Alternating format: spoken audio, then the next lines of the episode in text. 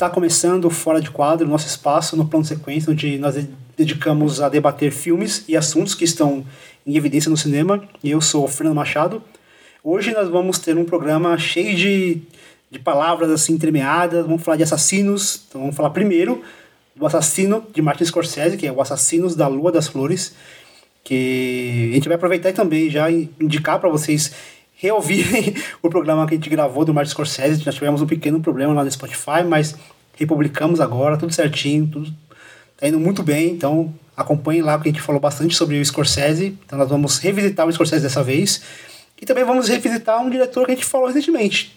A gente falou do David Fincher, então nesse programa a gente também vai comentar sobre O Assassino, de David Fincher, um filme que ele fez uma produção com a Netflix. No dia que a gente vai publicar esse programa, já vai estar disponível na Netflix, então corram lá para ver. E também vamos aproveitar e falar um pouquinho sobre alguns destaques da Mostra de São Paulo e também do Festival do Rio, que rolaram em outubro agora de 2023. Então, para falar sobre esses dois filmes e um pouquinho sobre esses festivais, está comigo Leandro Luz. Fala, Leandro, como é que você está, meu querido? Fala, meu irmão. Que beleza gravar um Fora de Quadro. Gosto muito de gravar aqui esse formato de programa. Pena que a gente não faz mais. Mas hoje estamos aí. Não, só... mas a gente vai. É, cara, a gente precisa resgatar, porque é papo solto, papo leve. que, cara, falar de papo leve, falando de Scorsese e David Finch, eu acho que não é bem o caso, né? É, não sei se é exatamente leve, né? Muito sangue aqui na pauta hoje, né? Muitos assassinos. Mas é isso aí, vamos nessa. Soltas. Vamos lá, então vamos lá. Vamos, vamos sem enrolação, porque o papo aqui precisa ser, ser dinâmico e rápido. E já vamos começar falando do primeiro filme, Assassinos da Lua das Flores. Martin Scorsese acaba de lançar Assassinos da Lua das Flores, baseado no livro de David Graham, por sua vez baseado nos misteriosos assassinatos de indígenas Osage na década de 1920, durante o período da descoberta e exploração de petróleo na região de Oklahoma. Então, aqui, cara, já faz um tempinho já que lançou o filme, então foi bom assim a gente ter esse, esse tempinho para falar sobre Assassinos das Flores, porque nesse tempo eu acho que eu consegui digerir melhor. Eu acho que eu saí do filme muito empolgado e agora eu continuo muito empolgado. Só que agora é uma empolgação um pouco mais organizada, assim. Eu, eu acho que eu consigo é, organizar melhor o que o Scorsese faz nessa, nesse resgate de, um, de, uma, de uma história que é uma história, assim, cabulosa, assim, uma história tensa pra caramba. Só que a forma como o Scorsese fala, é, articula assim essa história, para mim, para mim o que mais a primeira, a primeira coisa que me chamou atenção é, é um filme que eu acabo o filme querendo conhecer mais sobre essa história. Isso que eu acho curioso, assim, porque é um filme longo, é um filme de três horas e meia, só que o filme acaba e você lamenta que acabou o filme, que você queria continuar naquela história, continuar entendendo a dinâmica daquele grupo, o que aconteceu com, com aquele povo. Ali, apesar de ter nos créditos finais aquele, aquela cartela contando um pouquinho do que aconteceu, mas o, o Scorsese ele consegue, ele tem essa, essa facilidade em criar universos que o filme acaba e eu não quero sair daquele universo, eu quero explorar ainda mais aquela, aquela, aquela história, aqueles personagens. E eu não sei se você sentiu isso, de, de acabar o filme e lamentar, de ter um filme tão longo, mas ele acaba tão rápido assim, ele é tão. Ele é tão um falso lento, assim, ele tem uma, uma, um certo ritmo, mas ao mesmo tempo ele é dinâmico. Não sei se você conseguiu entender o que eu falei. Não, perfeitamente. O filme. É, o Scorsese já tinha sido. É, bom, essa pauta né, já tinha sido muito comentada aí junto com o Scorsese no filme anterior dele, né, no irlandês. Que, aliás, é, um, é o, o Assassinos da Lua das Flores tem três minutos a menos do que o irlandês, né? É, então, assim, são filmes muito. Só que assim, eu não sei se você concorda comigo, é, mas parece que ele tem uma hora e meia menos, né? Porque o, eu acho que o irlandês, ele. É, para mim, ele, ele, ele cansa um pouco mais, né? É. Assim, é, é, é, particularmente a duração não me incomoda em nenhum dos dois filmes. É, eu acho que são filmes que é, lidam com o tempo, né, de uma maneira é, boa, assim. Eu, eu, eu, eu também gosto do, do tempo do, do irlandês, porque é uma história também é, recheada de muitos acontecimentos, né, com muitos personagens fortes, muito marcantes, bem delineados, né? Então, eu acho que o filme também precisava de um, de um tempo, né, pro, pro, aquela história. Assim, acontece que eu, eu acho que o, o, o, enfim, o fato de eu achar o Assassinos da Lua das Flores um filme melhor do que o irlandês, eu acho que não, tem, não passa exatamente pela duração, assim. Eu acho que passa mais pela talvez uma isso talvez seja um pouco cedo para dizer, é, porque eu acho que esses dois filmes é, dizem muito sobre um, um, novo momento do, do, do Scorsese como diretor, né? É, mas eu acho que nesse filme mais recente o Scorsese que encontrou mais ainda uh, um, um, jeito de lidar com esse tipo de produção, né? Com essa liberdade toda que ele tem. Isso que eu ia falar. Não parece que ele tá mais solto agora? É, pode que ser. Ele tá mais, que, é, não sei, o, o, o filme ele me passa uma um Scorsese muito. Lógico, também, ele tá lidando com, com uma história onde ele tá tentando. É, ele traz o, o, a história para um ponto de vista daquele daquele homem branco ganancioso ao mesmo tempo burro. Então a gente está vendo o filme pelos olhos do DiCaprio, que é um personagem é, interessantíssimo, né? Porque ele é um cara ganancioso, mas ele é um ganancioso burro. Lógico, burro sempre visando seus próprios interesses, né? É, a burrice dele sempre é, a burrice dele ele, ele vai até o momento que onde o dele é posto, é posto na reta. Mas é interessante porque o filme ele tem um certo senso de humor que me pegou de surpresa assim no filme. Muito por conta disso.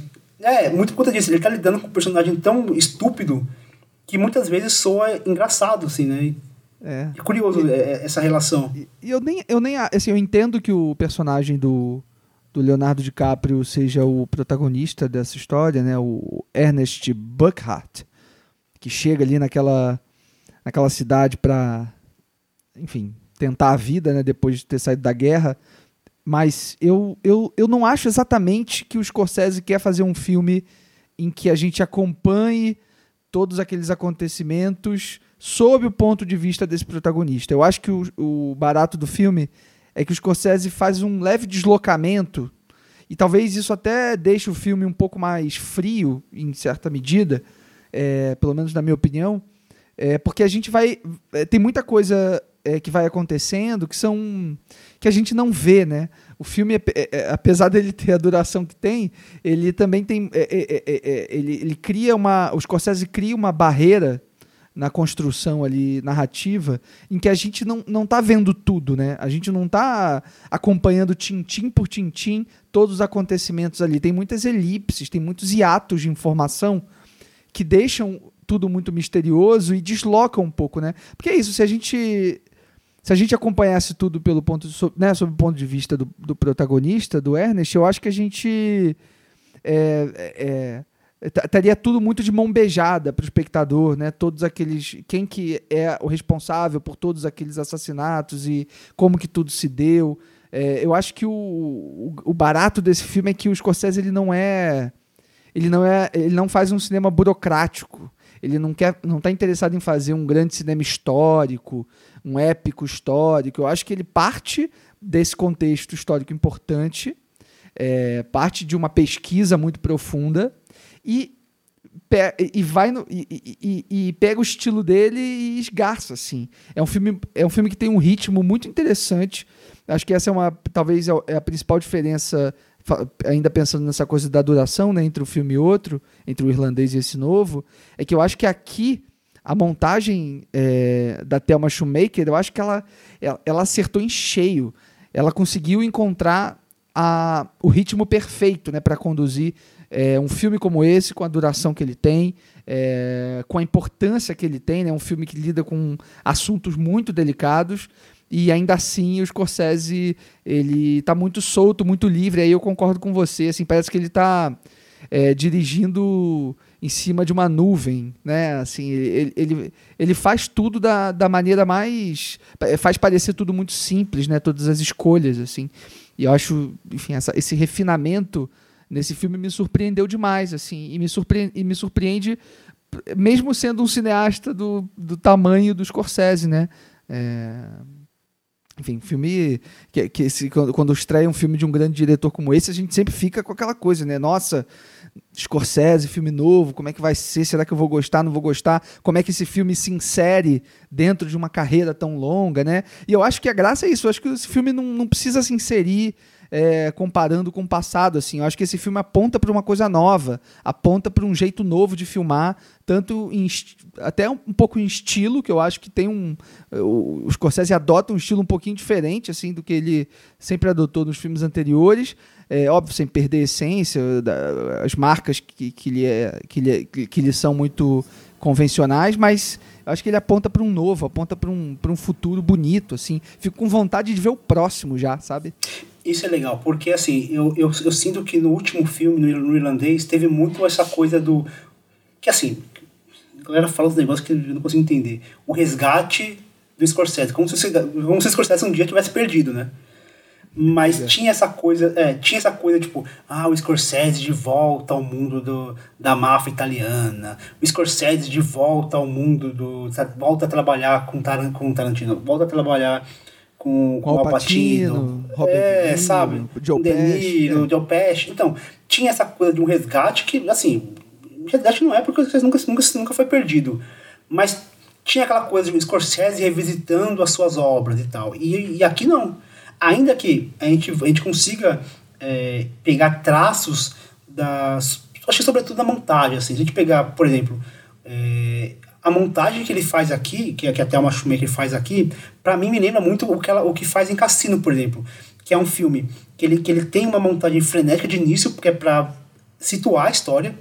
Então, o Assassinos aqui, aqueles primeiros, sei lá, 20 minutos, ele conta tudo que você precisa saber daquele povo, de como foi a chegada do capital naquela cidade, naquele povoado, de como foi a transformação, de como foi, como como está sendo essa é, já, já, já é mostrado ali que está tendo uma série de assassinatos em massa, está tendo um surto de diabetes, é, tendo um, um, um, sequestro da cultura Osage, tudo isso em 20 minutos. E conta tudo. Mostra a Molly se apaixonando, mostra o, o Ernest e a Molly se apaixonando em 20 minutos, mostra o Ernest é, falando que o que ele mais ama na vida é dinheiro, mostra o Ernest se apaixonando por, por automobilismo, por carros, e aqui como aquele carro, como os carros mudaram a dinâmica daquela, daquele povoado, tudo isso em 20 minutos. Depois disso, até uma, ela, ela dá um, uma freada e tudo fica muito cadenciado e só volta a acelerar nos últimos, sei lá, 10, 15 minutos, que é a resolução do, do tribunal, né? Então, isso, isso é curioso, porque ela, ela acelera quando precisa acelerar, depois ela pausa, agora a gente vai falar, dos, agora que a gente já, agora que você já está contextualizado, vamos falar dos personagens. E aí fica um ritmo que não é um, um, ritmo lento, assim, podemos dizer, de, de filme arrastado, mas o filme, ele, ele é, o filme diminui um pouquinho o, o, ritmo e volta a acelerar no final. Isso daí é, é, é, é, eu acho muito bom, porque assim, se a pessoa for assistir Assassinos pensando em filme de clímax, né, aquela coisa tipo um tribunal e vai ter uma, uma investigação. Não é isso, porque a investigação ela começa, sei lá, no terceiro ato. E no final do terceiro é, ato, depois de. A presença do FBI também, né? É uma, é uma coisa que. Depois de duas horas quase de chegar. filme. E demora para chegar, assim, pra gente, pro espectador, porque na história. É, pelo menos tá inserido. pensando em retrospecto, já tá.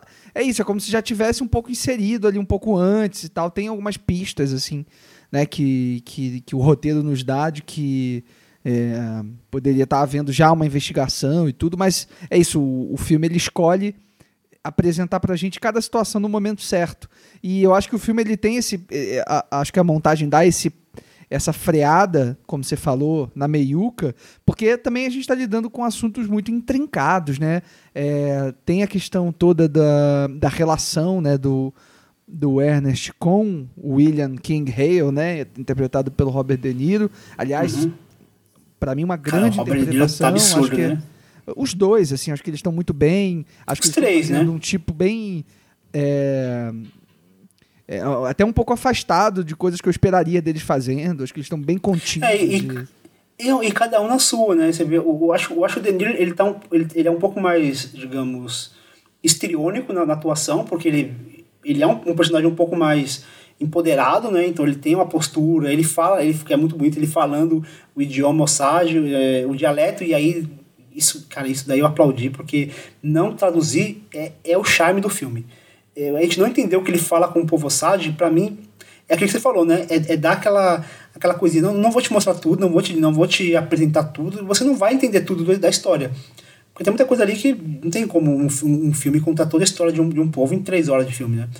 Então, mesmo nos diálogos, a gente não tem acesso a algumas informações.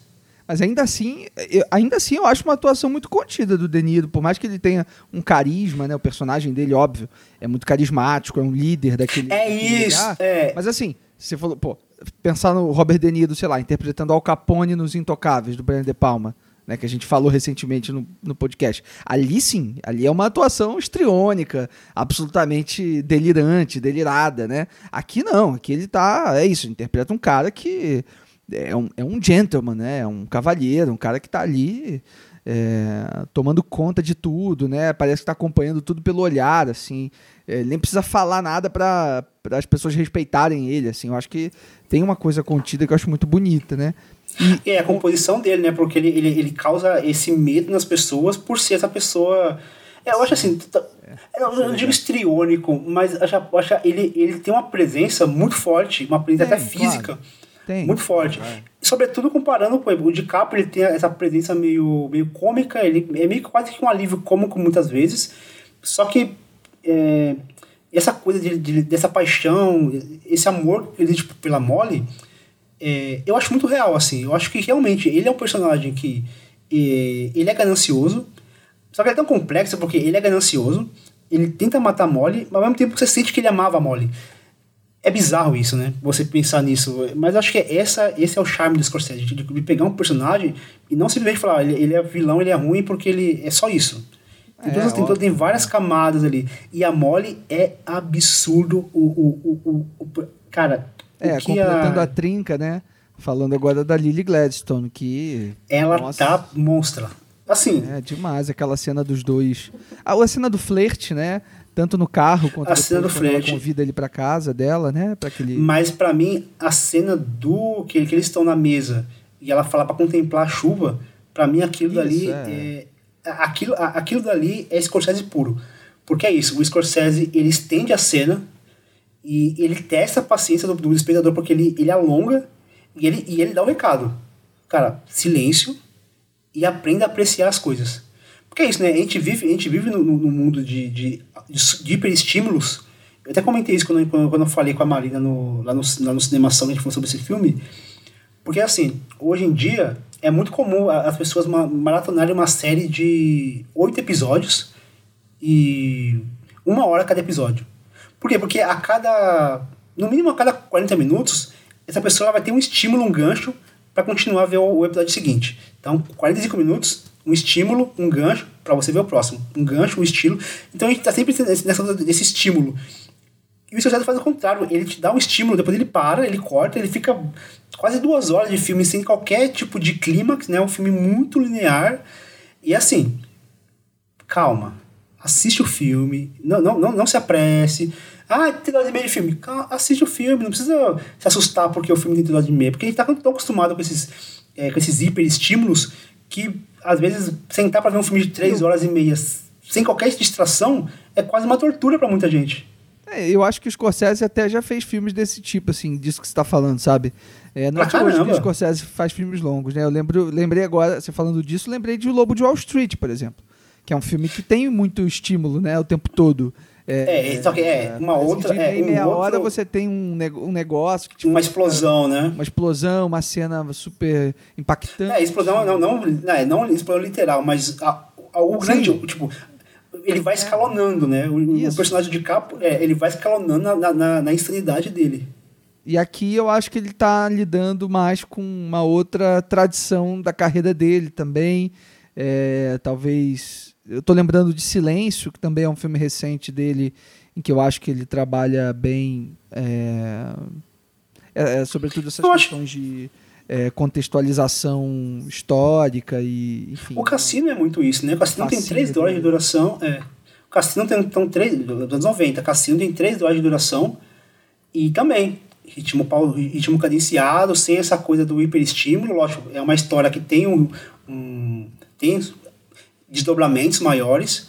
Então, tipo, o, o Assassino da Lua das Flores não tem grandes desdobramentos, porque tudo que vai acontecer, a gente já sabe o que vai acontecer, porque é dito no começo do filme. Que vai ter assassinatos, a gente não sabe quem são, quem, quem serão as vítimas, como serão as vítimas, isso também, por exemplo, aquela cena do, da explosão do, da casa, cara, aquele é tão lindo, depois ele mostra aquele, aquele incêndio, que é que, que mostra aquela, aquela, aquela chama, faz, faz um corredor de, de fogo, assim, a coisa mais linda. E é isso, o Scorsese ele vai, ele vai dosando, né? Ele não vai te entregando de uma vez só, ele vai te entregando aos poucos. Mas é isso, né? Não deixa de ser um exercício de, de, de, de concentração. Eu acho que aquela cena é, reflete muito isso, né? Essa coisa de você parar, dar um tempo e, e se permitir ficar três horas e meia ali sentado assistindo o filme, sem distrações, sem necessidade assim, para estímulo.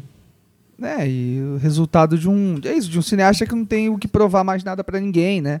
Tá interessado em, em seguir com, com as coisas que ele acredita, né? E o Scorsese é um cara muito apaixonado, né, por cinema, enfim, não só fazendo filmes, mas né, toda a trajetória dele com preservação, com divulgação, né, apoio a, a, jovens realizadores. Ele é um cara que está em, tá em todas praticamente. E eu acho que aqui no, no Assassinos da Lua das Flores ele ele chega muito perto, eu acho, de uma de uma de, de, de fazer tudo tudo perfeito, sabe? É, tá, tudo, tá tudo muito bem amarrado, muito bem conduzido é, com relação ao, ao, ao, olhar que ele quer imprimir para aquela história, né? Você é, estava falando de algumas cenas né, marcantes visualmente, assim. É, eu até anotei aqui, porque quando eu vi o, o nome na, na, nos créditos finais, eu falei, putz, tá, tá explicado também essa, essa, esse perfeccionismo todo, assim, que é o, a figura do Jack Fisk fazendo o design, o design de produção do filme, né? O Jack Fisk é o cara que trabalhou com diretores como Terrence Malick, David Lynch, Paul Thomas Anderson, Brian De Palma. Ele está sempre com os, com os realizadores que mais, né? É, gostam de ter um controle absoluto, né, do visual, visual do filme e que são que, que tem é, propostas sempre muito grandiosas, né, visualmente falando e tudo. E aqui eu acho que também, né, cada elemento do filme é muito bem colocado, desde aquele, daquela primeira sequência bonita demais, né, da, do óleo de petróleo jorrando, né, e, e os indígenas, os indígenas Osage ali, né, se banhando é, em câmera lenta, né, daquele, daquele sangue negro, né, para lembrar do filme do, do Paul Thomas Anderson. É, até que esse é... momento que você falou do incêndio, enfim, vários outros momentos Que é um filhote de Scorsese, né? É, Paul Thomas Anderson que é um filhotinho de Scorsese, né? Ah, não, com certeza. É, certamente uma geração que se inspirou muito né, no Scorsese. Assim. E também a trilha sonora, que eu acho muito poderosa. É, que tem uma história bonita também, né? Porque quem assina a trilha é o Robbie Robertson, que é o, enfim, um, uma das figuras líder da The Band, né? Banda importante ali do final dos anos 60, início dos anos 70 em que, aliás, o Scorsese filmou belíssimamente bem, né, o The Last Waltz, documentário sobre o último show da banda. E o Robbie, o Robbie Robertson faz a trilha aqui do filme. Enfim, ele faleceu agora, né, recentemente. É, nem sei se ele. Acho que ele nem conseguiu ver o, o filme pronto, o resultado. É, não tenho certeza, mas acho que não. E eu acho que é uma trilha é, sutil é bonita, né? e poderosíssima que tem vários meandros. Sim, ela não. Eu é... não escutei ela ainda isoladamente, mas eu tô louco para pegar aqui, é, porque vendo o filme tudo funciona muito bem. Ele tem, tem um tema principal, né, que é uma coisa meio um ritmo pulsante, né, assim que, a, que, que eu acho muito forte, muito bonito, que aparece, que, que vem, né, em vários momentos do filme.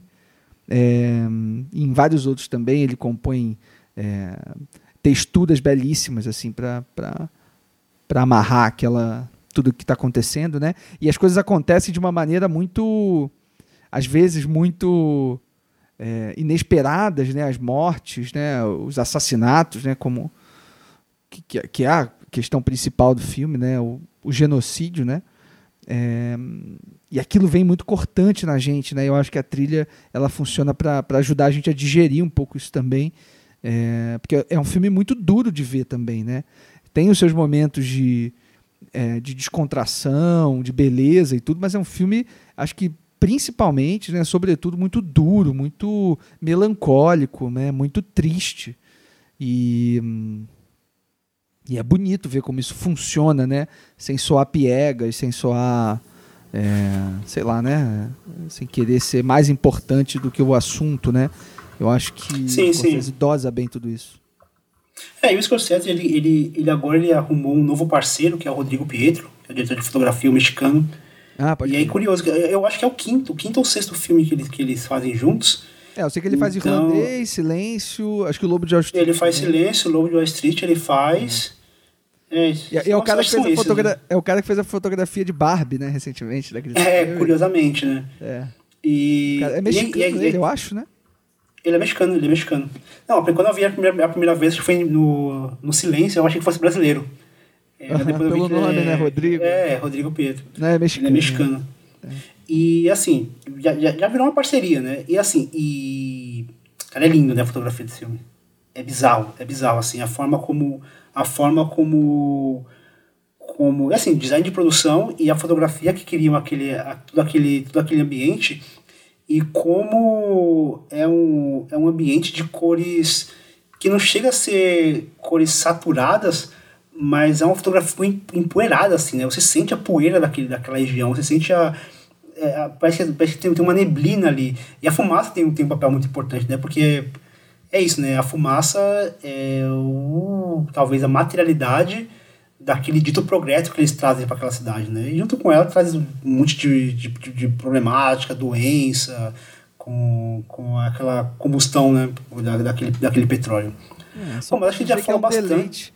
Só posso dizer que é um deleite poder assistir um filme novo do Scorsese. E Isso que eu ia falar. esse refinamento, né? É, isso que eu ia falar, antes, antes de encerrar. Cara, a gente é privilegiado de estar podendo acompanhar lançamentos do Scorsese no cinema. Vai ter uma geração, vai ter uma geração próxima da gente que, que vai sentir inveja da gente. É, a gente certeza. podendo ver o filme do Scorsese no, e no e cinema. pensar que até pouco lançamento. tempo atrás ele estava cheio de dificuldade para filmar, é, fazendo filmes né, com, com dificuldade para conseguir orça- é, orçamento, financiamento. Agora E assim, o Scorsese ele só consegue, é, ele só consegue por conta do tamanho artístico do Scorsese, porque vamos pensar, eu não acho que é um filme que vai dar lucro financeiro para Apple, assim como o irlandês não deve ter dado lucro financeiro para Netflix. Só prestígio. Que é o que eles querem. Isso que eu ia falar. É, Investimento o, também, né? o estúdio, o, o estúdio que lançou o filme Scorsese. É É, prestígio. Poucos Oscar. diretores conseguem isso. É, poucos diretores conseguem isso. Porque, Aliás, meu, tu pensa- tem chance de Oscar aí pro Scorsese? Ah, com certeza. Eu acho que, assim, Lily Gladstone leva. É, né? Thelma Schoonmaker leva. É, DiCaprio, não sei. Ah, acho, que- acho, acho, acho que esses dois é, é, é marmata, assim. Tipo, não, É. tem, não tem... Cara, não consigo pensar é, em, em, um Oscar não sendo dada pra essas, pra, pra essas duas mulheres desse filme, porque é absurdo. Direção do Scorsese, eu não sei, Mas porque... merece. Merece, mas eu não sei se eles vão dar outro pra ele agora tal. Sei que não tem ninguém A apontando. Lily Gladstone, eu acho, é assim, eu, eu- gostaria muito de ver ela ganhando, mas é isso, ela, vai- ela parece que vai concorrer como melhor atriz, né? E é uma, é uma categoria sempre muito concorrida, né? Mas vamos ver. Corrida. Mas vamos ver. Mas, cara, montagem pra mim é, é, é absurda, assim. Pra mim, pra mim é, é aula, aula, Thelminha que aula ganhar de cinema. um, Com certeza. Ganhar mais um. Falso, fato. Bom, é isso aí. A gente já falou bastante de, do primeiro assassino do- de- dessa pauta. Dos porque primeiros, agora a gente vai... É no plural. É, os primeiros. É, isso no plural. Agora a gente vai falar de um assassino específico, que é O Assassino, que é um filme que o David Fincher fez em parceria com a Netflix. E. Ah, eu acabei não comentando, mas o Assassino das, Flores vai estrear na Apple TV Plus. Só que a gente não conseguiu, até o momento da gravação, a gente não conseguiu descobrir a data de lançamento. Então fiquem atentos aí, porque daqui a pouco deve aparecer. Se vocês não conseguiram ver no cinema, deve aparecer na Apple TV Plus é, para poder acompanhar. Já o Assassino, do Fincher, no momento que a gente vai estar publicando esse programa, já vai estar disponível para assistir. Então, vamos falar de O Assassino.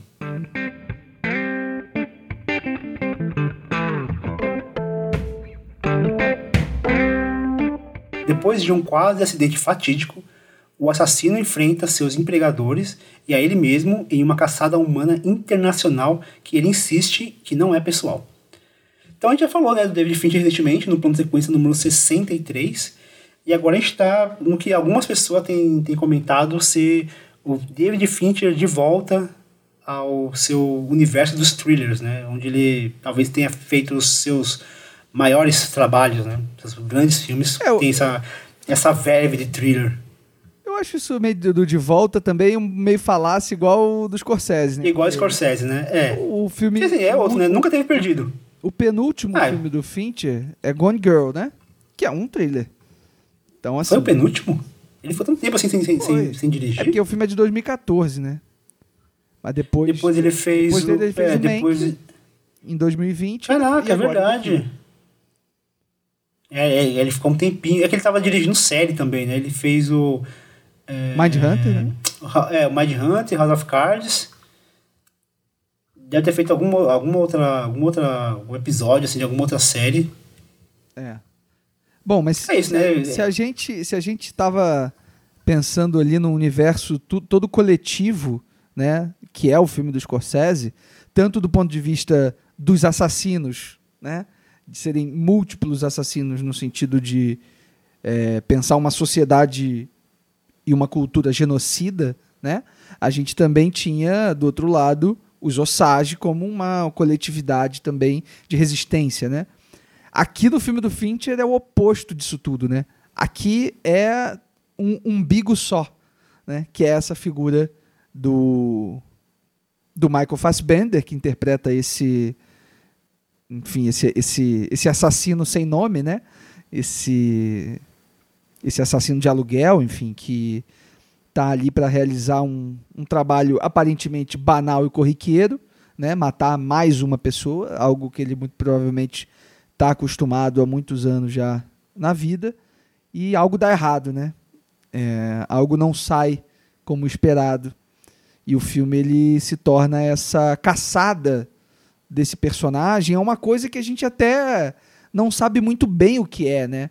Porque eu acho que o, o Fincher ele faz um filme é, que, é, que, que acho que beira o experimental nesse sentido, pensando em roteiro, que ele não, ele não, nos, ele não nos informa quase elemento nenhum é, a respeito do que, que esse personagem está atrás, né? Ele. Não existe personagem para ele estar atrás, né? Ele tá atrás de sombras, né? E, e é um risco, né? Ele, ele de pensar que o, o, o Fincher aqui, ele deposita toda, toda a sua história, que é um fiapinho de história assim, em um personagem só.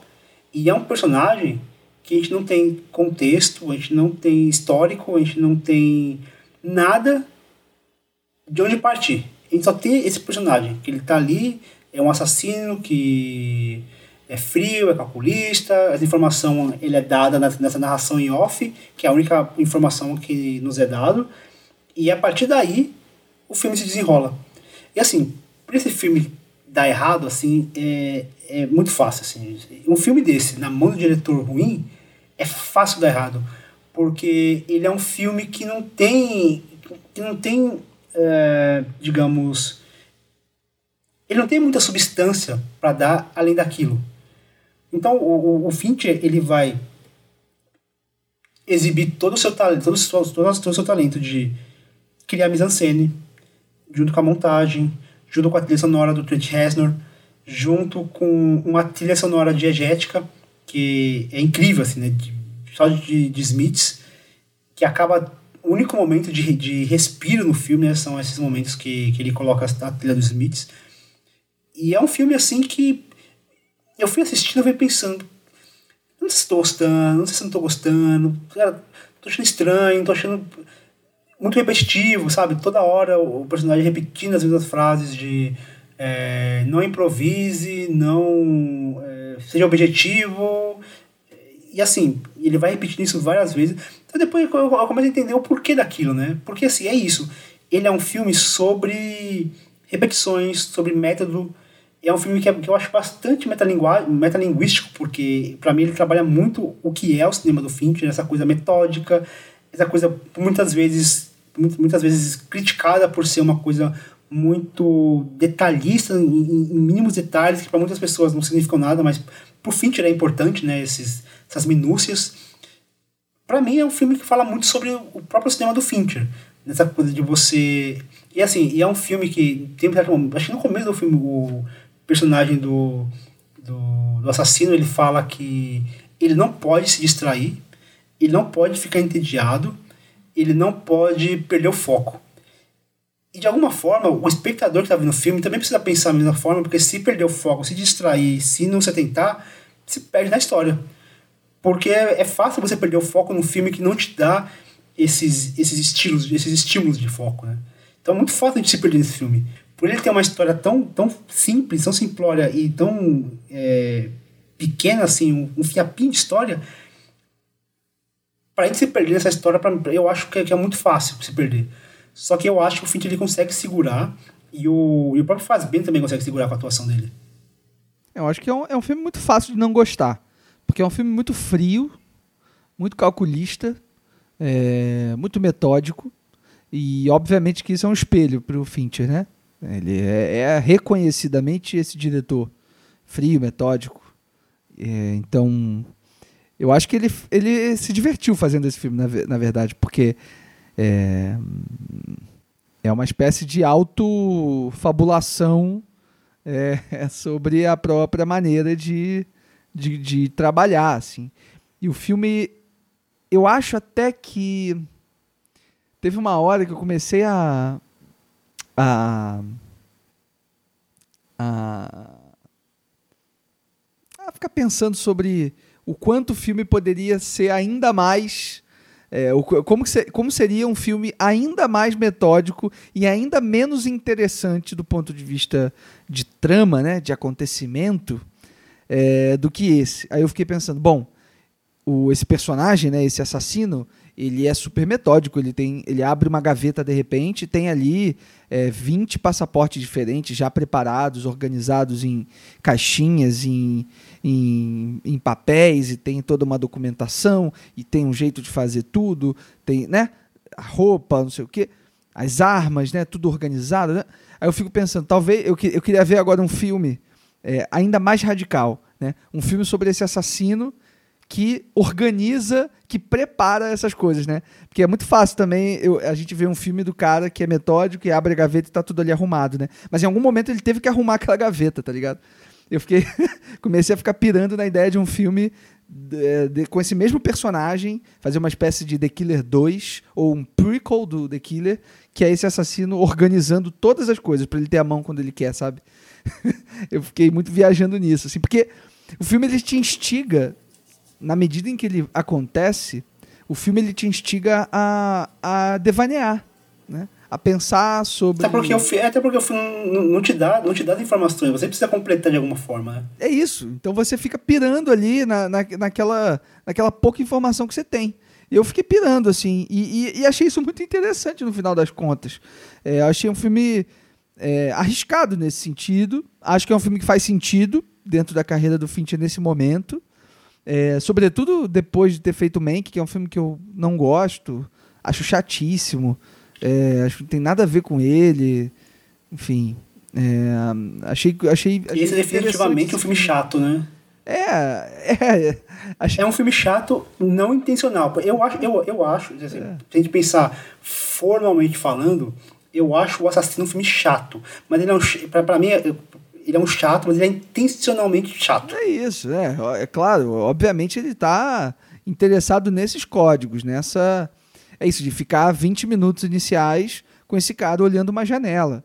enfim, só isso eu acho maravilhoso. Eu gosto muito dessa primeira sequência do filme, até o momento em que ele. Acho que é a melhor sequência do filme, inclusive. Acho que depois o filme cai um pouco. É, porque eu gosto muito dessa, dessa suspensão temporal né, desse personagem ali. E óbvio que esse imaginário né, do cara com uma lupa, com um binóculo olhando o prédio do outro lado é, da rua é um troço que diz respeito da história do cinema, né? Hitchcock, enfim, tudo isso. Então, é, isso me interessa muito, acho muito foda tudo, toda aquela articulação. E acho que a narração, a narração né, do, do, do próprio personagem, é uma narração muito presente, né? O filme inteiro. Eu acho que nessa primeira sequência ela faz todo sentido. Eu gosto muito daquela repetição, é, né, tanto uma repetição de texto quanto uma re repetição de ação né, desse personagem. Eu gosto uhum. muito. Depois, eu acho que essa, essa narração é, dá uma diluída. Acho que ele perdeu um pouco a né? mão. Assim. Não, é, a repetição acho que é proposital, mas. É, é, tá, acho que tá, faz sentido, ponto, é, repetição faz... Acho que perde o ponto. Depois ela só fica meio inútil, eu acho. Assim. Acho que ela não contribui muito depois. É... E, e, e é isso. E quando ele vai é, a, a partir para, enfim, meio que uma espécie de vingança, porque o, o lance, né, todo motivador ali da, da, da, da ação do filme é que ele ao perder essa missão, né, ao, ao, não conseguir assassinar a pessoa que ele precisa, é, as pessoas querem dar cabo dele, né? Falam, então esse cara não serve mais, vamos dar cabo dele, vamos matar ele. As pessoas vão na casa dele e, e, e meio que, que batem na esposa dele, né? E ela vai para o hospital, tudo. Então ele te, tem uma motivação meio que de vingança, né? Pela, pela esposa ter, ter, ter sido espancada e tudo. Mas ao mesmo tempo tem um outro elemento também que é o fato dele de, de sobrevivência dele, né? Ele precisa ir atrás dessas pessoas que tentaram matá-lo para que ele possa continuar vivendo, né? Então tem uma coisa de sobrevivência também, um impulso meio é, um instinto, né? Mesmo meio animalesco assim, que não exatamente combina com esse personagem que é super frio, mas é o que ele precisa fazer, né? E aí isso dá uma desestruturada na cabeça dele. Então ele é, é um personagem meio perdido também. Né? Com, com, ele Sim. com ele mesmo, né? Não, e ele mesmo, ele, ele falha em algumas vezes nessa, nesse, digamos, nessa tentativa de ser um cara frio e não improvisa, tanto que quando, quando acontece, acho que é a, a primeira vítima, a primeira, a segunda vítima dele, tem um momento que ele, ele meio que vacila, ele dá uma vacilada com a personagem, e aí ele dá até entender de que talvez ele poupe essa personagem, e o que não se concretiza. Eu acho que de alguma forma o Fincher ele tenta de alguma forma também mostrar que toda, toda esse, essa coisa do metódico, muitas vezes ele acaba dando uma, uma escorregada, muitas vezes ele acaba tendo que improvisar. Tem momentos que ele até textualmente fala que ele não gosta de improviso, mas muitas vezes ele acaba tendo que fazer isso, né?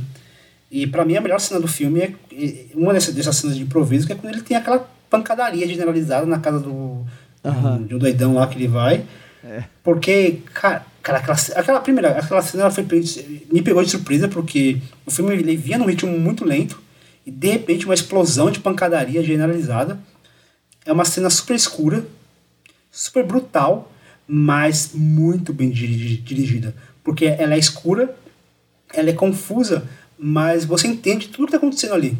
Todos os movimentos você consegue entender. Mesmo sendo uma cena escura, uma cena de pancadaria, uma cena super. É, é, uma, é, uma, é aquela violência de graf, do, do grafismo, mas você sente o impacto de cada golpe ali. É muito boa, é muito, é muito, muito bem é, dirigida. É, fisicamente é muito, é muito legal mesmo. É muito impactante, né? Não, ela, ela é muito boa. E ela vem num momento muito bom, porque o filme ele, ele, ele se arrasta por um bom tempo, assim. Ele é, ele é um filme cheio de capítulos, né? E tem alguns capítulos que são bem, bem, bem assim, tipo, um fiapinho de história assim que você pega, beleza, vamos, vamos acompanhar. E de repente tem aquela explosão toda, aquela pancadaria que ele até estende um pouquinho mais, né? Aquela cena ela, ela tem uma duração longa, que é um momento de também, um momento de respiro.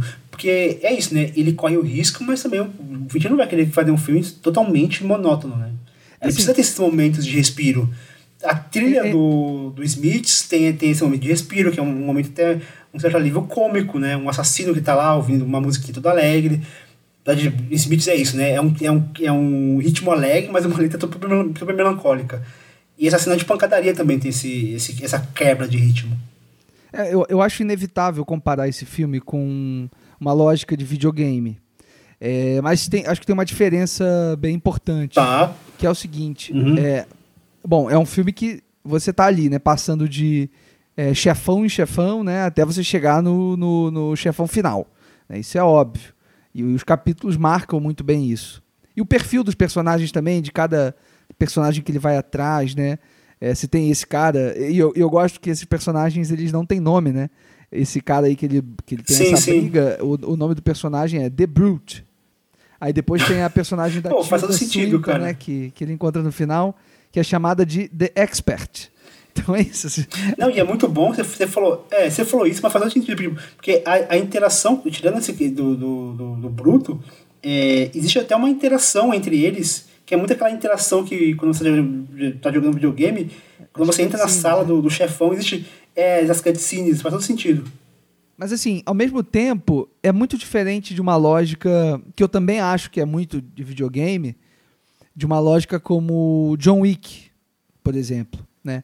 Que é tá lidando com um universo de filme de ação muito é, clássico, né? Um, é, tá, segue aí uma tradição de, de, de filme de ação muito reconhecível, que também tem isso, meio de fases e tudo mais, mas que é absolutamente o oposto do Assassino.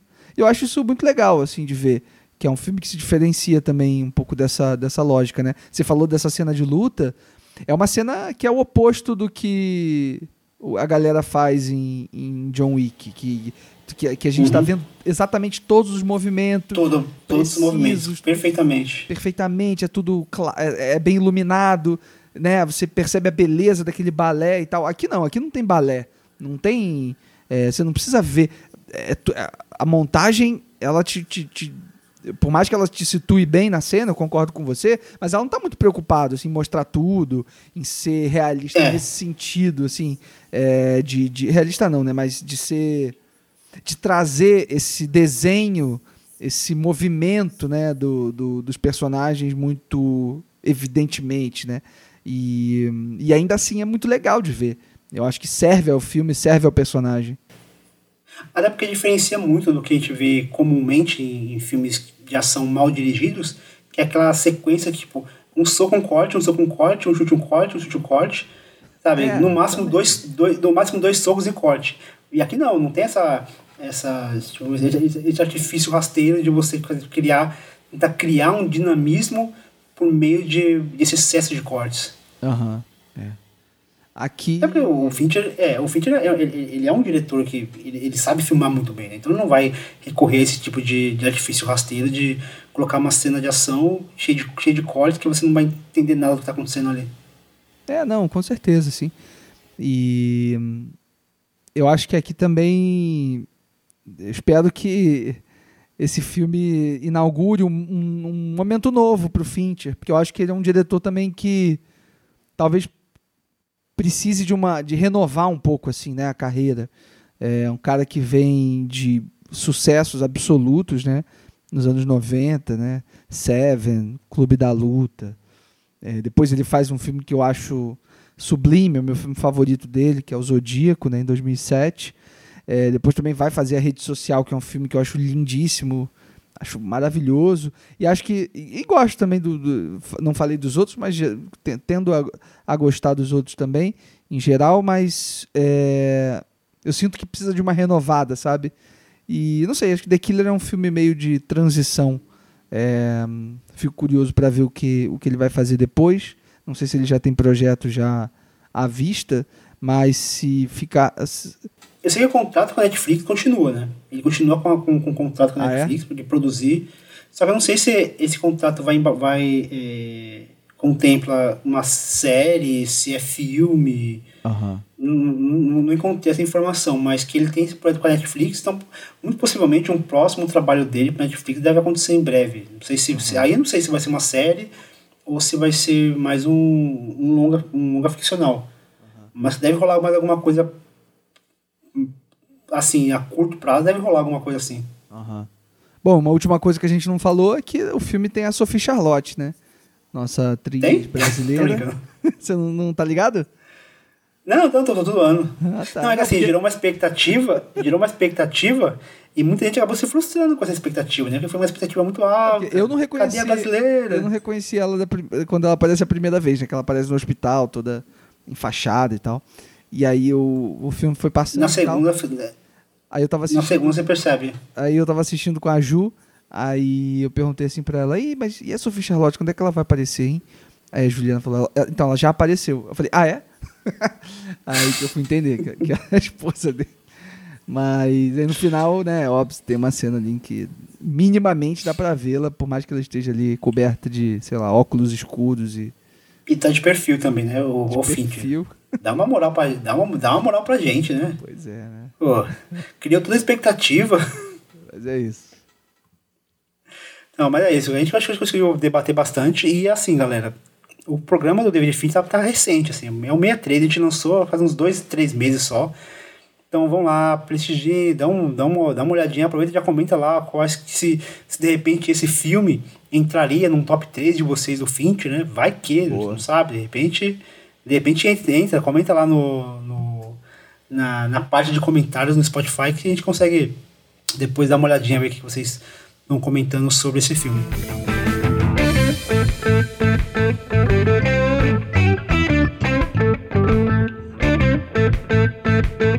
gente vai falar sobre. A gente vai falar de Festival do Rio e Mostra de Cinema de São Paulo, que é um festival que a gente.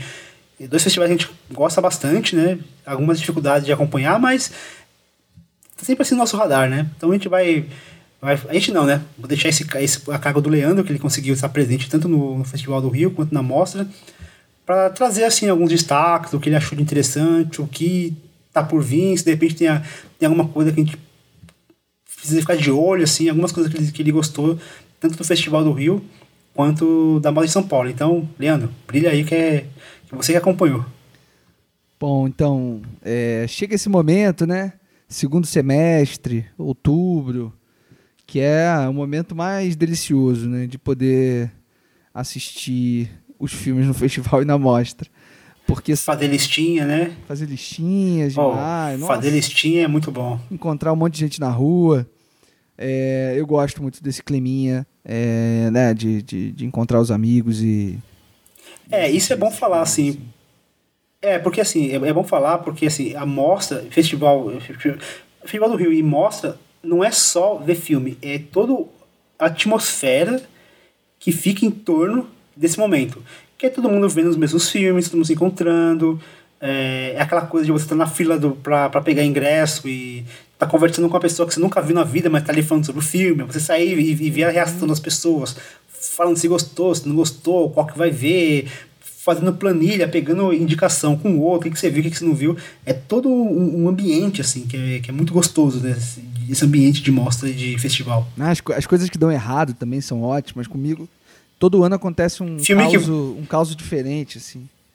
É, filme que você não estava programado para ver, mas ah, não conseguiu ver aquele, então vai, vai esse mesmo. Sempre tem essas, é, essas surpresinhas, não, assim, esse, filme que ninguém esperava. Esse, esse, ano aconteceu. Esse ano eu fui assistir um filme e. É, cheguei no horário tal, certinho, assim. Falei, ah, não, vou lá, vou lá, vou assistir. Aí entrei na sala, né?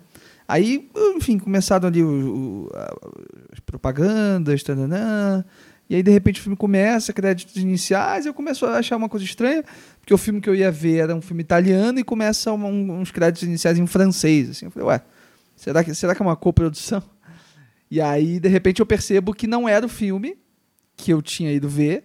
E aí, a minha primeira reação foi de pensar, tipo, putz, os caras erraram, né? Colocaram outro filme no lugar. E aí, de repente, eu falei, não, não, peraí, eu que estou errado, assim. Eu descobri que eu tinha entrado na sala errada. É, e o mais incrível é que a bilheteira do, do cinema não se importou, assim, né?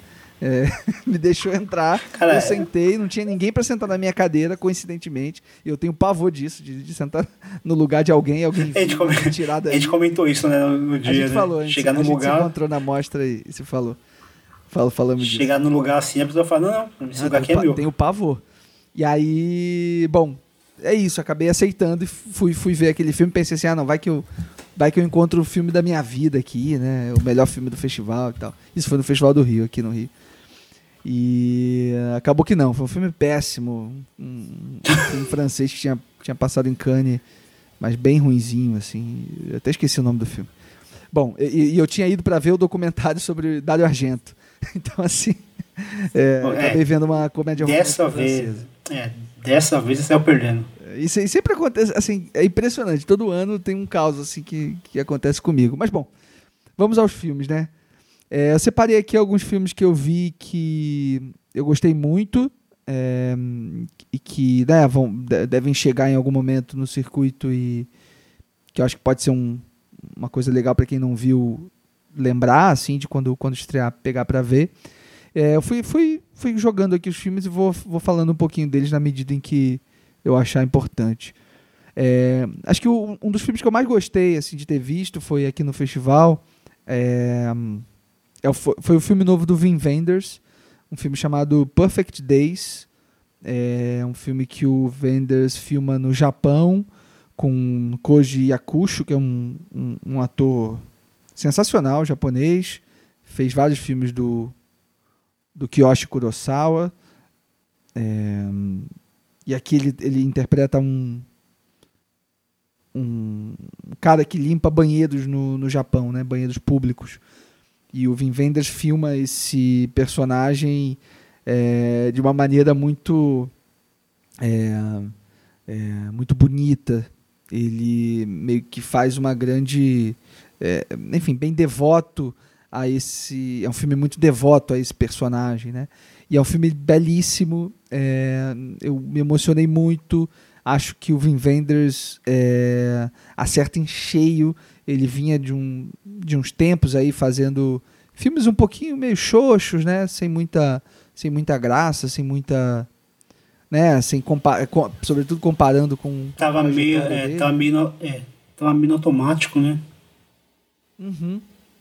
Acho que desde o Céu de Lisboa ele não fazia um filme que me que me to tocasse tanto. Então acho que o Perfect Days é um é um filme que vale a pena todo mundo ver. Ele tem uma trilha sonora absolutamente incrível, é, em alguns momentos um pouco óbvia em termos de do, do, da, das músicas que vão, que vão tocar, assim, porque são hits, muito hits, mas ao mesmo tempo elas vêm de um jeito é, que, não, que não é nada óbvio. É, elas entram no filme e tomam conta do filme é, de uma maneira muito viva. E, e bom, e me, e me toca muito, né? Toda essa relação com a música. E Vim Vendas né? é um diretor que tem isso é, durante toda a sua carreira, então eu acho que vale super a pena pegar aí o Perfect Days quando, quando, ele estiver, quando o filme estiver disponível por aqui. É, um outro filme que eu vi é, foi o novo filme do Richard Linklater, que é um filme chamado Hitman, que ele faz sobre. Aliás, é, um, é uma boa dobradinha com o assassino do David Fincher, porque tem esses nomes, né? The Killer, Hitman. É, só que é um filme absolutamente diferente, né? É uma. O Hitman do, do Richard Linklater é uma comédia é um filme que estrela um cara que colabora com a polícia é, de Houston é, para tentar. É, é, enfim, des desmascarar e desvendar algumas pessoas que têm que querem é, assassinar alguém, né? Então ele se faz ali de um, de um, de um assassino de aluguel para que a polícia possa identificar e prender pessoas que estão pedindo a cabeça de alguém. E é muito divertido porque ele encontra. A grande questão do filme é que ele encontra uma, uma dessas pessoas que estão que, que afim de matar alguém e se apaixona por essa pessoa. E é um filme divertidíssimo, é muito. Do, do, do, tem, tem, tem todo um, um carisma que o Linklater sempre tem nos seus filmes. É um diretor que eu acompanho muito de perto. É, enfim, né, fez a trilogia do Antes do Amanhecer, Antes do Pôr do Sol e, e Antes da Meia-Noite, fez Boyhood, Escola de Rock, Dazed and Confused, né? É um cara que está sempre é, lidando aí com, com histórias muito é, é, carismáticas, né? Personagens muito muito queridos assim de todo mundo. E aqui o Hitman não é diferente. Acho que ele acerta em cheio. O último filme que ele tinha feito era tinha sido aquela animação, né? Não sei se você chegou a ver. É, não vi Apolo, Apolo alguma coisa, né? né? É Apolo 10 vi, e meio, que tá na Netflix, que é um filme super legal também, eu gostei bastante. É, então fiquei feliz de ver o Linklater fazendo dois filmes seguidos, né? Esse só para é, só para lembrar a galera, 2023. É, só para lembrar a galera, ele tem programa programa 25 que a gente falou sobre os filmes do Linklater. Olha aí. Para quem não ouviu ainda, corre lá que esse programa ficou esse, esse é das antigas. Perfeito. Aí, é, queria também comentar sobre dois filmes brasileiros que eu assisti. Um, ambos assisti no Festival do Rio, mas eles também passaram na Mostra de São Paulo. É, dois filmes belíssimos, lindíssimos, de dois diretores que eu também acompanho a carreira há um tempo e que gosto muito dos filmes que eles fizeram antes e que aqui eu acho que eles estão ainda melhores. Né? É, o primeiro deles é O Estranho Caminho, do Guto Parente um filme sobre um menino, um filme pandêmico, um filme sobre pandemia, mas que aborda a pandemia de um jeito que eu vi pouco no cinema brasileiro. É sobre um menino que vai, que está morando em Portugal, mas ele é de uma cidadezinha é, no Ceará, eu acho, e ele, enfim, viaja de Portugal para essa cidade, né, que ele cresceu, que os pais, que, enfim, de onde eram os pais dele e tal, é, para apresentar um filme num festival. Ele fez um primeiro longa-metragem e um festival nessa cidade acolhe o filme e ele vai, é convidado para apresentar o filme lá. E lá chegando, ele se depara com o primeiro dia de lockdown é, da Covid-19.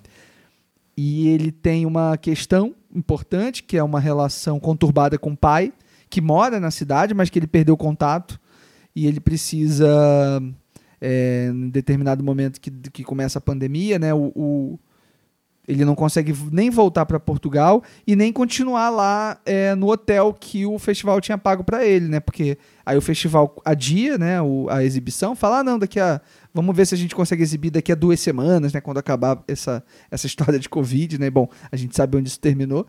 É, e ele fica sem hotel, assim, ele fala, bom, para onde que eu vou agora? Ele tenta ficar na casa de um amigo, mas não dá muito certo, e aí ele vai procurar o pai para, enfim, em certa medida tentar uma reconexão, né, uma reaproximação, mas também ter, ter algum lugar onde ficar. E é um filme belíssimo, vai para caminhos muito surpreendentes. É um filme que flerta muito com o cinema fantástico. É algo que né, o Guto Parente muito frequentemente fez na sua carreira. Então é um filmaço assim, que vale muito a pena acompanhar, assistir quando estrear. E o outro é O Dia que Te Conheci, o filme novo do André Novaes Oliveira diretor de Ela Volta na Quinta temporada.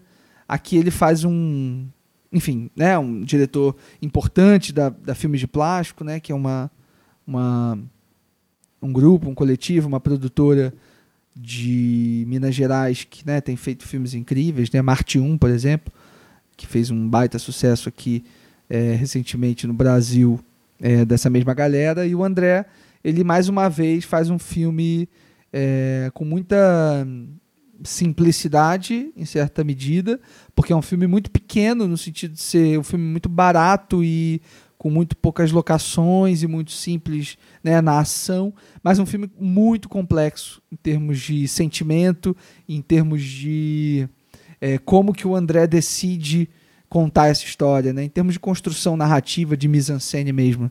É um filme muito depurado, é um, é um filme que tem dois, basicamente dois personagens.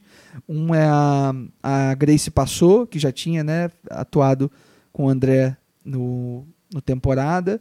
E o outro e o outro e ela contracena com o Renato Novaes, né, que também já tinha feito vários filmes da galera, é irmão do André. E os dois eles estão com uma química assustadora, assim, é, é, é um filme muito bonito, é um romance, como o Pedro Butcher falou na, no debate que teve no Odeon depois do filme, na sessão que eu tava, é uma comédia romântica do André, assim. E é um filme que tem ali diálogos inusitados sobre qual remédio que você está tomando e esse tipo de coisa, assim, coisas muito do nosso dia a dia, do dia a dia do brasileiro e é, é um filme com um coração gigante.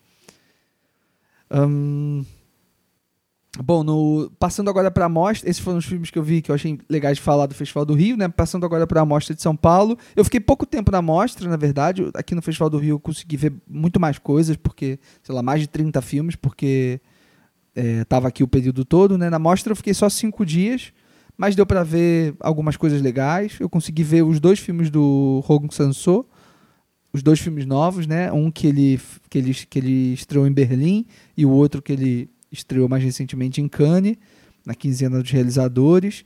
É, o primeiro foi o Na Água, que é o filme, enfim, desde que ele, desde que ele estreou, né, o burburinho todo só se falava que ele era o filme fora de foco do Hong Sang-soo. E de fato ele faz um filme é, fora de foco mesmo, assim. E, e, eu achei que ia ser até menos, mas é, é, é, é bem fora de foco. Mas que ele tem uma evidente tentativa de trabalhar com a textura da imagem mesmo e de criar uma coisa bem pictórica, né? E isso diz muito sobre aqueles personagens, enfim, é, não deixa de ser mais um filme do Hong Sang-soo que a gente está acostumado a ver é, de pessoas conversando e bebendo. É, a diferença é que dessa vez a primeira cena de comilança é com pizza ao invés de, sei lá, arroz é, e bebendo Coca-Cola ao invés de soju.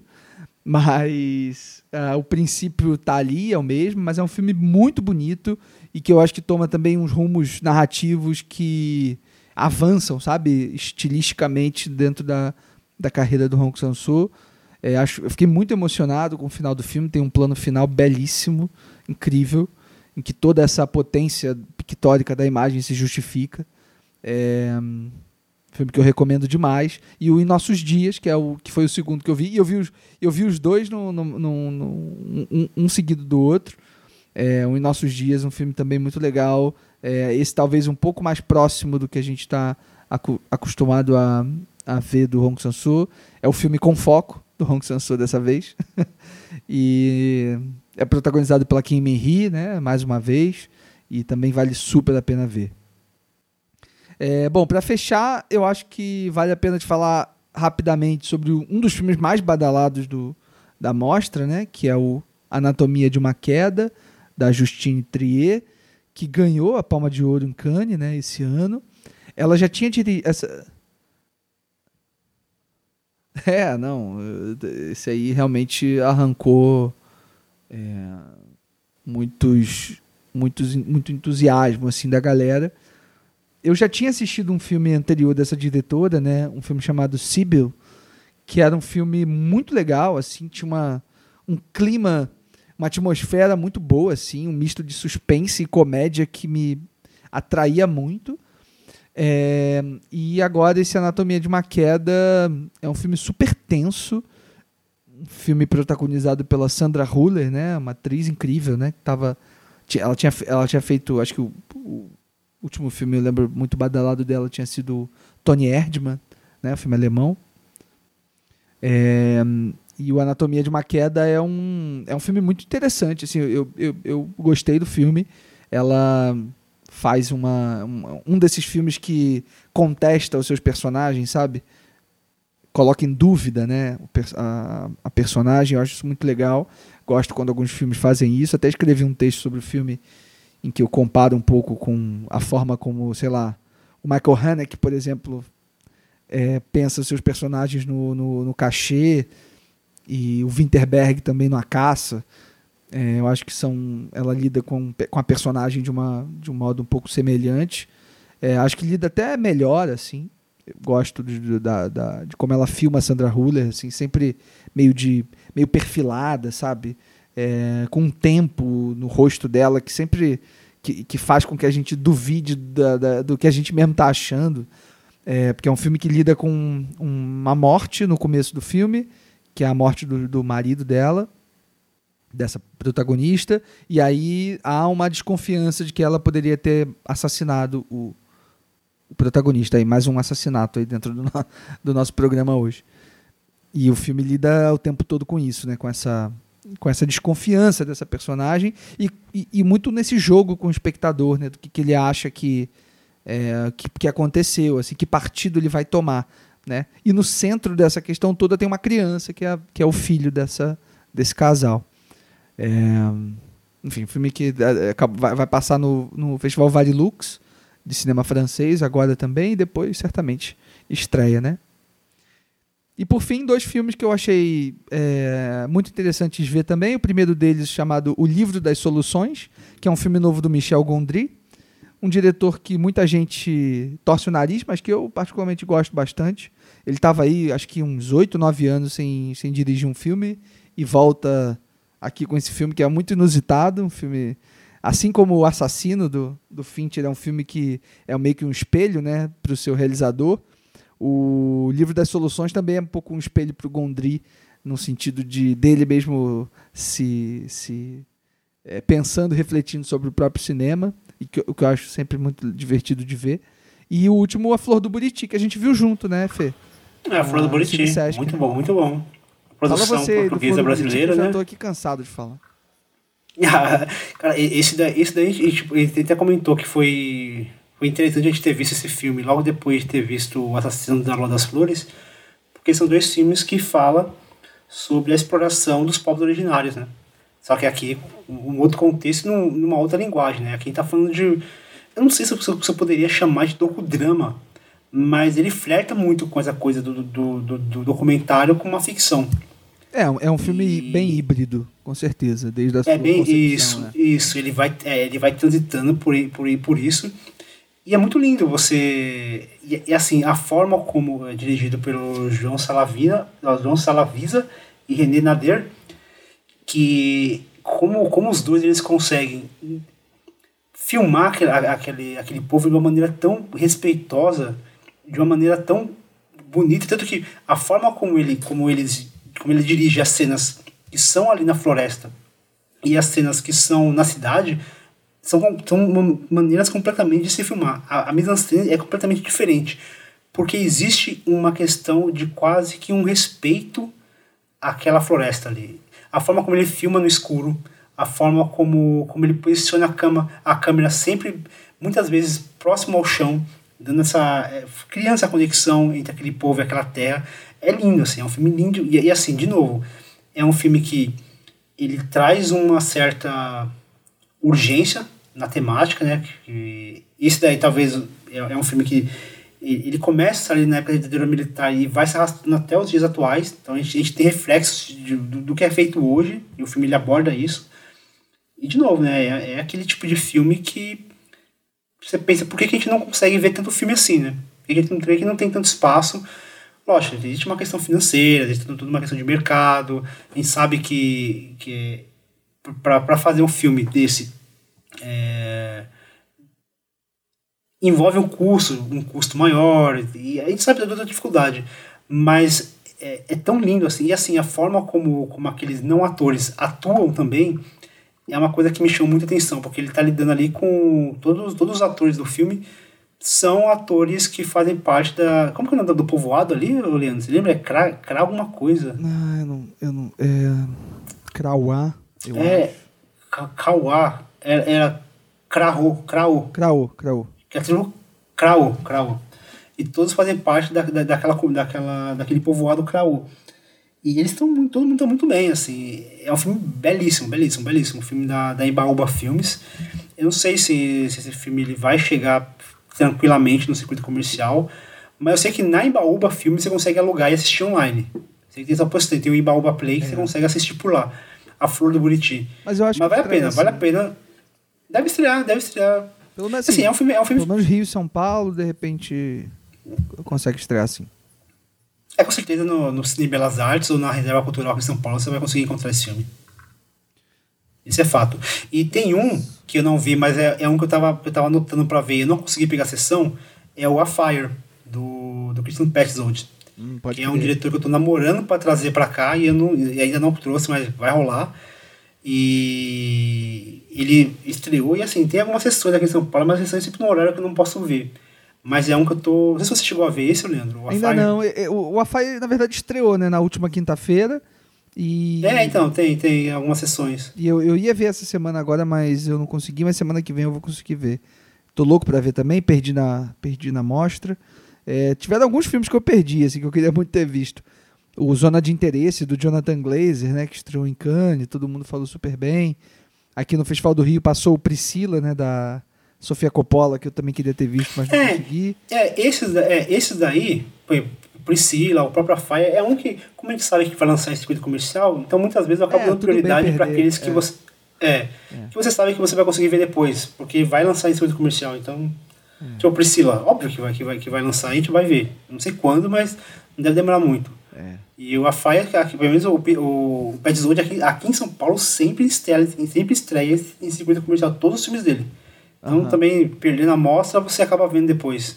É, no, total. no circuito comercial mesmo. Mas é isso, esse foi um pouquinho assim do que eu pude, pude ver no, do- no festival, vi vários outros, vários outros filmes muito legais também, que não- enfim, não, não deu tempo de falar aqui, mas é, foi super divertido, né? Já tô esperando pro ano que vem de novo. É, fica a dica, se vocês tiverem possibilidades, né? A gente sabe que, que mostra os ingressos são caros e às vezes o pessoal não é de São Paulo, então acaba sendo uma recomendação muito bairrista.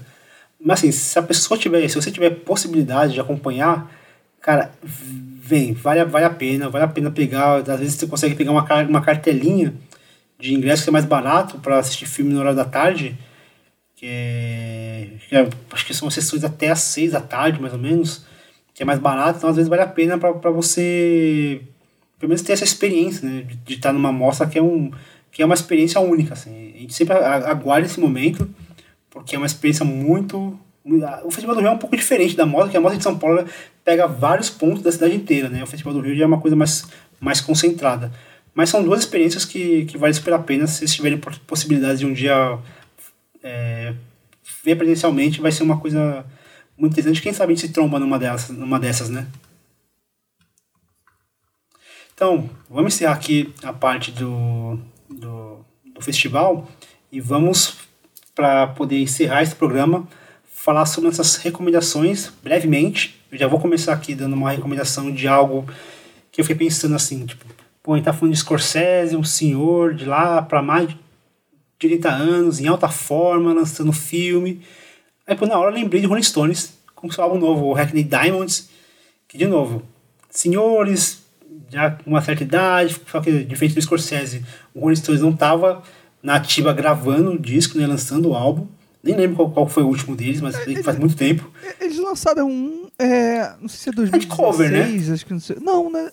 Acho que Não, é um, é um de cover, que eles fizeram um, um, um monte de covers de blues. Ah, tá, pode ser. É, é, pode ser. Acho É, que mas é, tipo, é foi igual o último é. lançamento deles, é.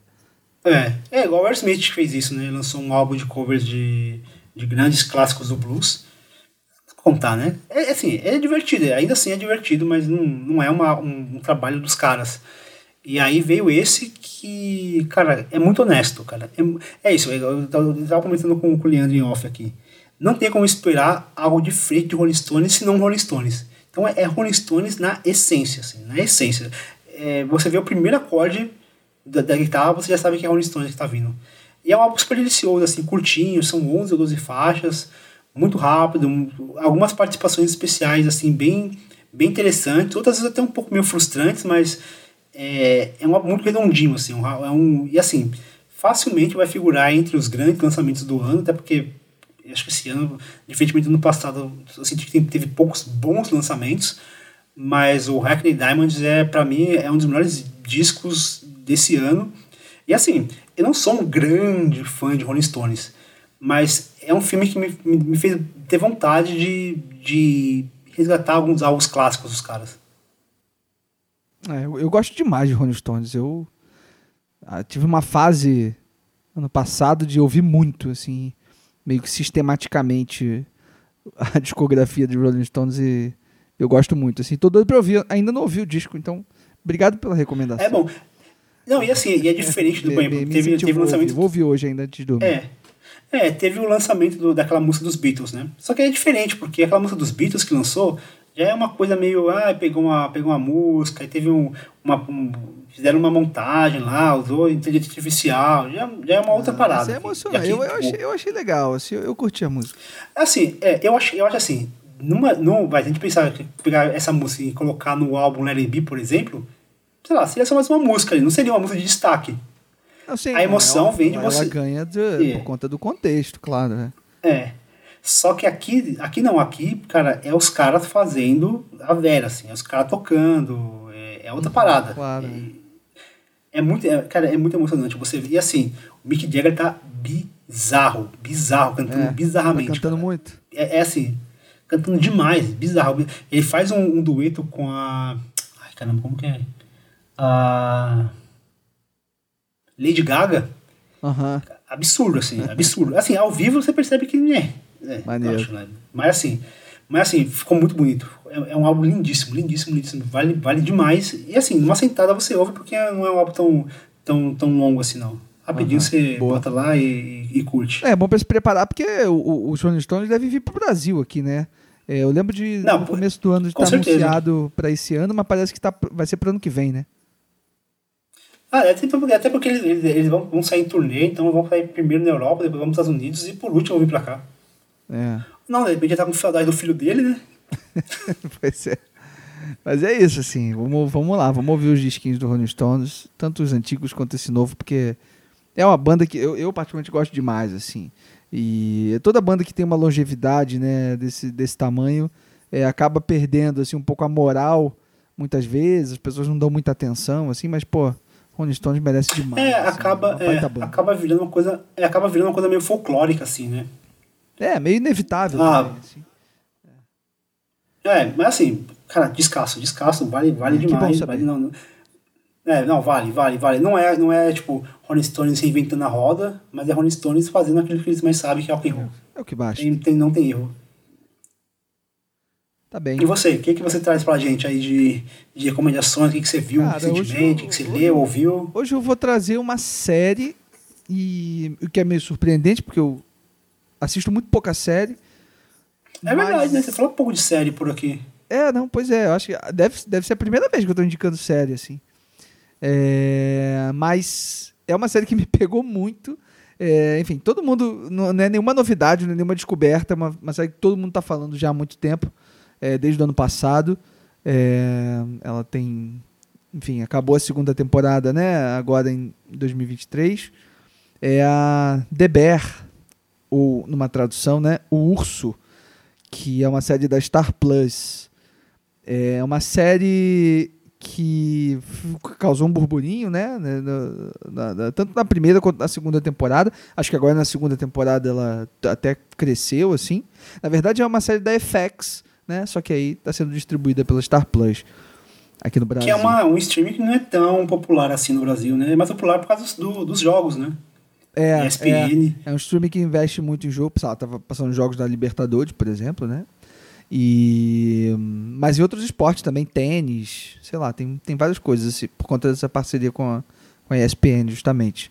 Mas enfim, o The Bear é um filme, é um filme, é uma série sobre um grupo de pessoas que trabalham num restaurante é, em Chicago, nos Estados Unidos, né? E essa galera é, não é um restaurante chique, é, respeitado, é um restaurante assim que vai a classe trabalhadora, sabe? É um restaurante que vende sanduíche, macarronada e é isso, assim, Pra matar a fome da galera, tá ligado?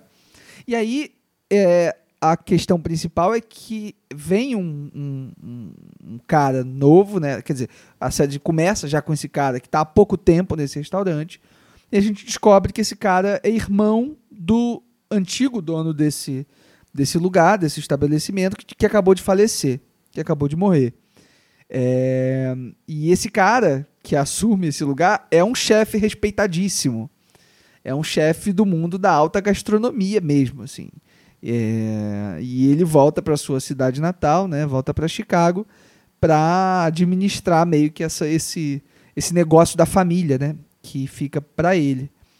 E é uma série que, assim, num primeiro momento comecei a ver meio desconfiado, assim, que, que ela tem, ela tem uma, uma coisa bem, um estilo bem. é, uma imagem muito saturada, uma personalidade muito forte da montagem. é, no- Eu achei que fosse só o enquadramento. pôster que, que, que tivesse essa, essa estética. Então, Porque eu vi que tem uma, tem uma estética meio. meio. ama- não digo amadora, meio.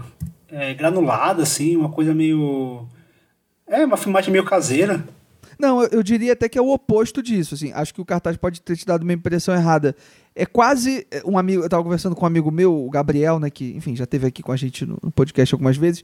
Ele até falou assim que, que, é, que é uma linguagem quase publicitária, em certo sentido. E, é Hum. verdade, assim, tem uma coisa assim. Na verdade, a, a- a imagem é muito cristalina, assim, é o oposto da, da coisa do, do, do- do granulado. Ah, tá. Então é só o pôster. Acho que é só o verdade. pôster que brinca com uma coisa meio vintage, assim, sei lá. Mas a série, É. não, ela é muito, assim, tem uma coisa do jeito que a, a fotografia lida com, com a iluminação, com o sol que bate, tananã. ela é impecável nesse sentido. Mas eu acho que ela acerta assim em muitos lugares. Eu acho que ela é um filme, é uma série que é, constrói muito bem os personagens, conduz bem a trama é, dessa, dessa história de, de meio que inadequação desse personagem, é, junto com uma coisa de resgatar né, raízes familiares, ter que lidar com a perda do irmão, com o luto. Né, uma, é, é, é uma série que a primeira temporada inteira é basicamente personagens lidando com o luto né, de uma morte. Então eu acho até meio curioso que a série é meio caracterizada como comédia, assim, mas eu eu não dou muitas risadas com ela, não. Assim, é uma série muito tensa, é, com muita coisa densa também. É, e aí ela ficou super badalada agora na, na, na, na, segunda temporada, porque entram alguns novos personagens com atores muito conhecidos, né? E nem vou, nem, nem, nem vou falar muito quais são os atores, porque eu acho legal ter, ter uma coisa de surpresa. Eu fui assistir sem saber quem eram, quem eram os atores que estavam ali, por mais que tem, a série foi indicada a vários Emmys e tudo, assim, mas eu, eu, como eu acompanho muito pouco esse mercado de séries e premiações de séries e tal, eu não estava ligado, assim. Então, para mim foi uma baita surpresa quando os atores foram aparecendo na segunda temporada. Eu fiquei, caraca, que maneiro, assim. Pelo menos para mim que, enfim, são atores que eu, que eu gosto. É, então, acho que vale a recomendação para quem, tá, assim como eu torceu o nariz um pouquinho quando viu o anúncio e a sinopse da série, mas eu acho que vale a pena demais insistir, assim. E, e é isso, assim. Devorei muito rapidamente, que é uma coisa que eu quase nunca faço. É, e já tô aqui louco para uma, pra uma terceira temporada. É, mais um streaming que eu tenho que assinar. Vai ter jeito. Também que a Star Plus eu, eu tava querendo assinar cara, faz tempo um já. Um catálogo causa... legal. É, é, eu tava querendo assinar por conta do, dos jogos, né? Mas aí já é um motivo a mais para eu Não, O catálogo de filmes é legal Gostei. também, assim. Tem uma atenção legal a cinema de gênero. É um, um catálogo interessante. É, sair um pouquinho desse, desse, desses catálogos da Amazon Prime, da, da Prime Video da Netflix, da Netflix, porque tá bem. Tá bem, tá bem, tá bem, tá bem tá caidinho tá o catálogo deles. Tá difícil. tá difícil. Bom, é isso, galera. Vamos chegando ao fim aqui nosso nosso fora de quadro. A gente conseguiu falar sobre bastante assunto. A gente espera que a gente consiga voltar a esse formato de falar de, de novidades, de lançamentos. É, e você pode ouvir gente, o plano. Contem pra gente também se vocês gostam assim, desse formato, né? Se é um. É, é, uma maneira que a gente tem pouco, pouco retorno sobre os fora de quadro, né? Vocês comentam mais os filmes, os episódios sobre os diretores e tudo, mas queria saber se vocês acham legal, assim, também ter mais frequentemente programas desse, desse perfil, né? É, a gente sempre tenta trazer filmes novos de diretores e cineastas que a gente já falou aqui, né? Mas se tiver algum filme que de repente, sei lá, vocês acham que vale a pena a gente comentar aqui, vai, vai, vai jogando pra gente, ou lá no, no Twitter, ou mesmo no, na caixinha de comentários do Spotify. A gente vê se tiver duas pessoas disponíveis, a gente vai e grava, não tem problemas. Então é isso, pessoal. A gente vai chegando ao fim. Você pode ouvir o plano sequência no nosso site, plano-sequência.com, também no Spotify, Apple Podcasts, Podcast Addict, Catbox, Google Podcast. Eu acho que o Google Podcast nem existe mais. E qualquer outro aplicativo de sua preferência. Então, dúvidas, comentários, sugestões de tema, você pode enviar para nossas redes sociais ou através do nosso e-mail contato plano-sequência.com. Todas as recomendações que nós demos aqui no programa, a gente vai deixar o link para vocês poderem acessar. E é isso.